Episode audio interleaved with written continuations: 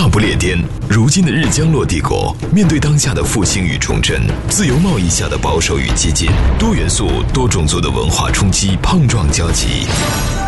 英伦三岛，从热烈的普利茅斯到寒冷的阿伯丁，从幽暗的贝尔法斯特到明媚的诺维奇，历史交错之间，红白玫瑰持续上演铿锵剧集。我们行将 Talk 进行解构，来往交锋之间，为您呈现一个华人视角的英国社会发展原貌。海岸线 UK，英漂生活的人间指南，史上最人间不拆的好声音。好，欢迎来到今天的海岸线 UK。大家好，我是张盾啊。今天咱们节目啊，继续是咱这个老李，还有我们的这个樊鹏樊老师，大家好，是咱们共同来完成今天的节目啊。这个有朋友在这个咱们这个媒介上就积极回应咱们的节目啊，就是说，哎呀，上回咱们听那个说那买房的那个相应的这些消费类别，就是还觉得还挺有意思，说没有想到英国是这样的啊一种状态。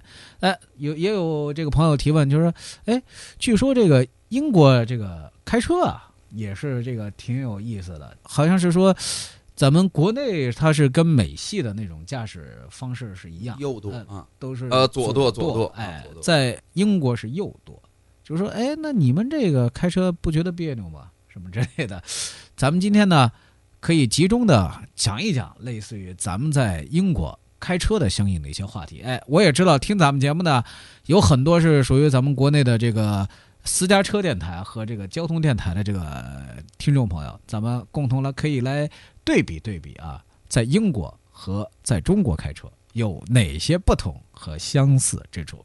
首先有请我们的老李，他 又是我聊聊。呃 我吧，首先是这个发言权呢，其实不是太大，因为我本人吧手脚不是太协调，所以我考英国驾照考了好多次才考过。哎，英国驾照难考啊，啊，就是，呃，首先吧，嗯。给我最印象深，因为我每年都回很多次国啊，嗯去不同的城市，嗯。呃，给我最深的一个印象呢，就是英国的秩序非常好，嗯，英国的马路绝对比中国的要窄几倍。窄，对，啊！一般的大部分马路呢都是两排车，就是一来一去，啊一来一去，对，呃，我们国内其实叫单向叫双车道，但是双车啊但这儿就是单车道吧，单车道啊，单车道，就是两个车都是擦肩而过啊那种啊，很危险。啊。呃，然后呢，我有国内的朋友过来呢，对英国的第一印象也是啊很有秩序，啊。然后第二印象呢就是觉得车速比较快，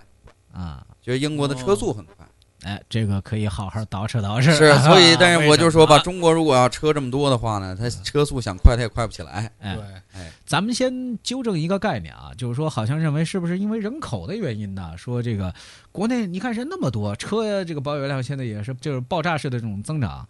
你英国人口少吗？所以说这个车这个也没有那么堵吗？呃，首先我想先纠正这个这个观点啊，其实。英国这个，咱咱别说欧洲吧，就是英国这个汽车保有量还是挺高的，非常高啊！而且，呃，这个保有量呢，怎么说呢？这可能没办法跟国内某一个城市这种去比较，但是呢，有一点是可以确定的，就是英国的机动车，第一个，它的保有量不会这种绝对意义上的低；第二，尽管它的道路面相对来说狭窄，但是这种拥堵的程度一定是比国内要轻。当然，只有一个城市是例外的，那就是大英帝国的首都伦敦。呃，咱们可以再讲讲，就是咱们刚刚老李刚讲到的，就是这个驾照，就是从英国的这个呃驾照的学习这个阶段，咱们就可以。哦我插一句我是嗯嗯我要请教老李一下，就是嗯我听同学们讲，就是以前好像是说，如果你有国内的驾照，学生来第一年可以用，嗯不知道这个政策现在还有没有？呃，这政策呢现在一直还有嗯啊、哦因为我们还是那个书翻译那个 Life in the UK 吧，都是嗯，呃嗯最及时的那些信息。嗯嗯呃，这政策还一直有，但是昨天呢，其实有人问过我这些个问题，嗯嗯嗯像这种驾照怎么去买保险？哦，因为呃，车如果上路的必须得有什么呢？一是 MOT 啊、就是年检；年检，嗯二是保险嗯啊、三是驾照啊，这几样缺一不可。嗯，呃，保险怎么买呢？我今天也是查了一查，非常非常贵。它有一种专门的为海外非欧盟国家设的一种啊、保险范保险哦份额，范围，呃，很贵。嗯嗯所以如果要是照实买那个的话吧，非常非常贵。嗯，呃，它其实的目的呢也很简单，就是为了让人们呢在一年之内，你有时间去学一个英国、呃、怎么开车。嗯，哎嗯，呃，好多中国学生吧，还有嗯中国的过来的人吧，啊，都认为，哎呀，这有什么好学的呀？我在英国都已，我在中中国都开车开了十几年了，或嗯开了几年车了。嗯，其实还是不一样的。首先呢，他做的舵是不一样，他是右舵。对对，呃，一呢是不习惯，嗯，二呢他好多的交通法规，啊，可能那个和国内吧不太一样。当然我没有在国内开过车啊，呃，对，这这个我有强烈的感知，因为我我在国内的驾龄是差不多快十年，然后在这儿呢驾龄差不多两年，那么呃我就觉得其实真正的啊就是你要真的要在这种英国的这种 独特的这种道交的这种道交法规的环境之下。去开好车，说实话，这不是一件 容易事儿，真是这样呃，嗯就是说呀，它有呃各种各样的规定吧，啊。啊，包括怎么倒车嗯啊，包括怎么转、怎么挑头，嗯呃，怎么停车，都有各种各样的规定。嗯但是呢，有一个最基本的，就是什么呢？原则，嗯以人为本。嗯不管那个人犯了什么样的错误，嗯比如说他在走人行横道嗯啊，他都已经红灯都已经变了，变成绿灯了，他走人行横道，对你得嗯你这先让车也得要等他。对嗯哎，就是不管是什么情况，都需要让人。嗯这是一个比较人性化的一条吧。嗯啊，哦，我虽然不会开车，但是我印象最深的是这边，好像是每到一个每到一个交叉路口的时候，车子车主都会停下来先左右、啊，他说的是这个看一下。主道和辅道，主道和辅道，呃对，这是个优先通行这么嗯个安。全安全意识，嗯这是必须的，嗯必须的，考试的时候要有。嗯，这个跟国内啊，它不一样。我这是属于在国内在国内有经验，城市这个，呃说实话，好几个这个著名拥堵城市我都开过车。啊，我这这说实话，把那套要拿在英国来，说实话，那就真是会被视为异类。但是如果说把英国的这一套呢放到国内去开车，说实话，那在国内那那那压根儿没法动了，那就是知道吧？就拿刚才咱们那个樊老师说的这个主道优先的这么一个原则来说的话，国内呢其实是没有这一条的。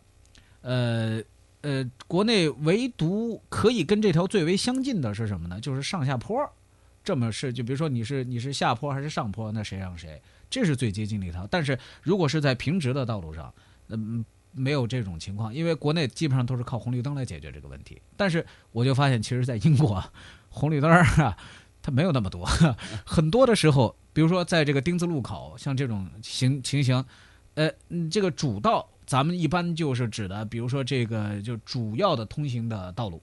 那么辅道呢，就是可能从一条相对于来说较小的一条道路上，你要进行这个呃，要要要插进来的话，那它上面会有一个虚线嘛？你从这个虚线进入到主道上，一般来讲是辅道要让主道的车，这是一个规矩。那么我刚来的时候，说实话啊，就是我不太习惯。刚开始就我可能我知道，但是我不太习惯，因为这 这属于国内驾驶习惯。说实话，就怎么讲呢？你是不是走在主路上？哎呃，等到有路口的时候也要踩刹车，就哎怕有车从那儿冲出来。哎，对，但是刚开始最早的是什么呢？是不太习惯，因为就像呃刚开始最早说的一样，它它车速其实很快，它不像国内，因为很多道路是很堵，是吧？你有时间可以进行并道，但是在这儿不一样，你必须要瞅准时机。如果这个时机你踩的不太好啊，就会影响到主路上的车辆的行驶安全。其实这样一来的话呢，就会构成一种什么状态呢？就是别人会认为你太鲁莽。就是当地的车主会认为你这个太不小心了，他会友善的按一下喇叭提示你。对，当然这边按喇叭的人很少啊。呃，按喇叭万一按喇喇叭了，就是说要提醒你注意。哎，哎对对对，这这这个也算是行车礼仪吧。另外，我还关注到有一个，呃，更多的一条，这个跟国内不一样，就是这边啊开车啊，很多的时候是用手势来完成某一种语言，呃，就是面对面咱们会车，哎，可能这个道路很狭窄，呃，你先让了我，那么我作为这个回馈的这个示意，我可能会给你挥挥手。这个挥手啊，不是说咱们把手伸出车呃这个窗户外头啊，就是直接，比如说你是手握方向盘嘛，它这个还是挺安全的，就是你双手不能离开方向盘，在此基础之上，你可以竖起你的这个一个手掌，呃，亮给对方看，呃，这个在我发现，在英国的这个驾驶过程当中，呃，这是非常频繁的，非常非常频繁，就是不管是让的人还是被让的人，都会有这么一个习惯，包括就是主路和辅路的。这种礼让也会都有这种手势出现，但是呢，这种礼节就像平日常说 “thank you” 一样是哎，很正常这是一种驾驶过程当中的一种手语。另外还有一个就是呃，等同的就是叫灯语，就是比如说到晚上你可能亮手掌看不见的是吧？哎。呃会会闪一下，就是远近光灯，会就是一，当然这这一般就是很少出现说什么打远光灯。说实话，我没有见过，从来没有见过。哎嗯，就是近光灯的状态之下，你可以跟对方会车的时候亮一下远光灯，即呃马上回复到近光灯。那就跳闪一下，这样的话就也是给对方的一个回馈，这个回馈是跟手势是呃一样的啊。哎，这编导提醒我说，咱们要进入下饭的时间段，宣传片过后，咱们再回来接着说啊。三位相加百岁有余的海漂男子，他们各自有着怎样的异域人生？上了年纪的一个老太太，她经常坐在那，她过路的人，她就会不由自主的会呃请她抽支烟。祖国生活的林林总总，海漂一族又有着怎样的喜乐悲欢与异想天开？伦敦的这个警察局打了一个电话给手下，大不列颠，如今的日将落帝国，面对当下的复兴与重振，多元素、多种族的文化冲击大行其道，在这片孤岛之上，将会有着怎样的碰撞与交集？我们将 Talk 进行解构，往来谈笑之间，为您呈现一个华人视角的真实英国社会。以至于到现在，就是他的国旗都没有出现在英国国旗上，就是联合的比较。我们要求收听的您有文化、有底蕴、追求，还有中国梦。海岸线 UK，海岸线 UK，英漂生活的人间指南，史上最人间不拆的好声音。好，海岸线 UK，咱们接着回来再来聊。今天咱们聊到的呢，是很多咱们收音机前各位朋友啊非常感兴趣的这个关于英国的很多的这个驾驶的呃特点特色，还有很多的这种 呃怎么说呢，有特色的英国的道交法规。哈哈，咱们刚说到的是那个手势啊，那么还有就是刚咱们那个樊老师提到的国内的驾照。刚开始说来了只能用一年的时间，但是呢，我还知道另外一种啊，但是现在好像已经是是属于管控比较严格，就是香港地区的香港特别行政区的这个驾照，呃，在国内，呃，在之前是可以转换为英国驾照的，因为香港地区也是属于右舵啊，那么在这儿是属于可以通用的，大概是花五十磅左右，你就可以进行一个置换就 OK 了。但是恰巧这个也出现过 一个小争议，哎，这个老李可以说说。是，但是现在呢，其实不是说管制严格，现在根、嗯根本这个政策就已经取消了，哦，哦因为呢，就是有很多人吧想钻这种空子，嗯嗯嗯，好多人呢就是特意的从大陆换一个香港驾照，嗯嗯，还有一部分印度人，呃，换一部分会 去换香港驾照。啊，他就是本来没有去过香港，他有可能特意去一次，或者那边有朋友托朋友去换，嗯，因为那个换香港驾照不需要本人在场，好像嗯嗯嗯。换完之后呢，香港驾照到了英国呢，可以换十年的英国驾照，嗯 啊，这个和你本身在英国考出来的驾照还是有区别的。英国本身考出来驾照是终生有效，直到七十岁，嗯嗯呃，然后呢，那个他换的那个呢是十年，嗯啊，然后呢就是 其他的条件都一样了。呃，有了英国驾照呢，比如说证明着买保险要便宜很多嗯嗯啊，可以合法开车，嗯，哎，哎，另外这说这个英国保险呢，我也觉得是，可能很多国内的朋友啊，刚来的时候也是觉得不适应的，因为英国说实话，有很多的时候它的车辆的本身的价格啊是相对于来说相对来说便宜的，特别是二手车二手车。啊，相对来说是比较便宜的。但是呢，你一旦说到保险这个东西，就几乎是跟车辆本身价格就很很接近了，甚至是说相当了。甚至于超过这超过哎，就看你的这个驾驶年龄、习惯、婚否，有无子女都能相应的这个。其实有一个就是嗯。很大的那个什么吧，就是条件，就是嗯二十五岁上下，啊。呃，保险的额度差的很多。嗯嗯嗯，然后呢，如果有，呃，我指的是只有英国驾龄在三年以上，嗯。哎，这个三年以上和三年以下保险嗯。差的那个嗯很多。嗯。啊、所以就是几样条件决定了这个车的保险的嗯贵贱。嗯呃，咱呢也发现发生过很多次吧这种情况，嗯，就是关于留学生啊开车没有保险，或者甚至是用一些个假保险来买车，呃，就是来驾车，嗯嗯。这个呢造成了很多很多的麻烦，甚至我知道有的学生嘛，还还为此呢坐过牢，进过监狱。啊，哦，其这个因为其实应该是这是属于就是说比较严重的这种比较严重的，甚至涉涉及到一些个刑事方面的犯罪了啊啊，就是当然坐牢这个是特别特别危险了啊，啊嗯就是还有酒后驾车啊也有，嗯呃，当然是英国本地人吧，说实话，就是我我指的是英国本土，在英国土生土长的这种人，土著呃，对，基本上很少犯这种错误。犯这种类似错误的呢，都是外国人。啊呃，为什么呢？因为我本人就上过类似这法庭，因为超速。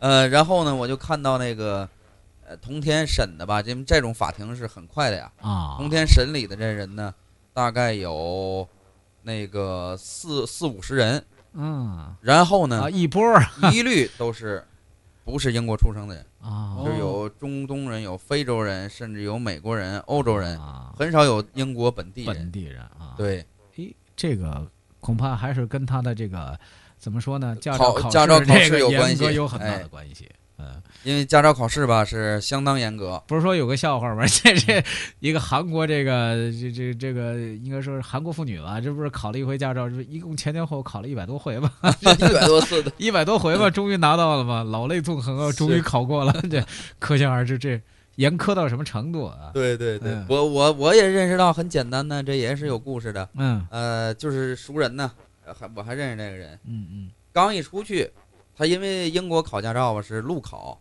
路考呢就是真正的开到马路上去考，嗯嗯。他选那时间段相当好，嗯。就是什么呢？正好堵车的时间段，啊 因为每一个教官吧啊，考试的时间只有二十五分钟啊。到半个小时，最多半个小时，啊在指定的一个路线上去。他出去之后呢，那个路线呢是随机选，就是你考试之前，呃，一分钟，呃，就是五分钟之内，啊。那个考官才知道你走哪条路线，电脑上给随机分配下来一啊条。电脑随机分配。哦电脑随机分配，一共 比如说咱斯旺西这个地区吧，嗯。有十四条路线，考试路线嗯嗯。啊，才决定走哪一条。嗯，出去之后呢就堵车，堵车之后呢堵到二十五分钟啊，也没有走几米。最后车好容易动了啊，又堵了大概有十几分钟。那教练说从前面那个转一个圈开回那个考试中心吧。嗯然后呢，他开回了考试中心，然后停好车，啊，那个是考官说恭喜你啊，你考过了。所以这是我听说过的最容易的一次考试，这也是小概率事件了，这是。小概率，小概率事件。这很多朋友其实还是，我还是听说过，就是抱怨过，就是说这个英国的这个驾照，这个严苛到，呃，令人发指的这种地步。对我有个朋友，他就是笔试过了，但是路考考考不过。嗯，因为他这边啊，他是有一个强制的一个规定，就是说你必须要在，呃，这个实习驾照这个期间，你必须要上满多少堂课，嗯，呃，至少是好像是不低于十个小时吧，对，呃，不低于十个小时的这么一个路面的一个课程，你必须是要有这么一个呃上车驾驶的这么一个经验之后，你才能够去参加这个路考。但是，一般来说的话，虽然他们这儿教练，英国没有驾校啊，英国的这种呃，只有这种呃，怎么说呢？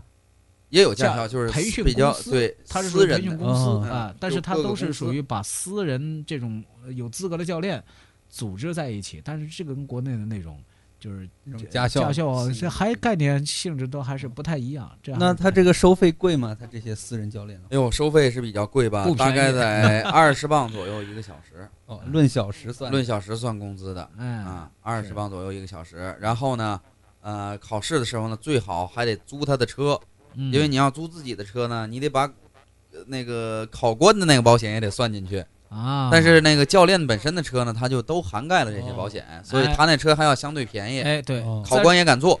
没错，哎，在这儿我必须要强调一下，国内朋友可能就是觉得有点生疏的啊，是在这儿的这个开车，英国开车这个保险呢，它跟国内的这个保险是不一样的。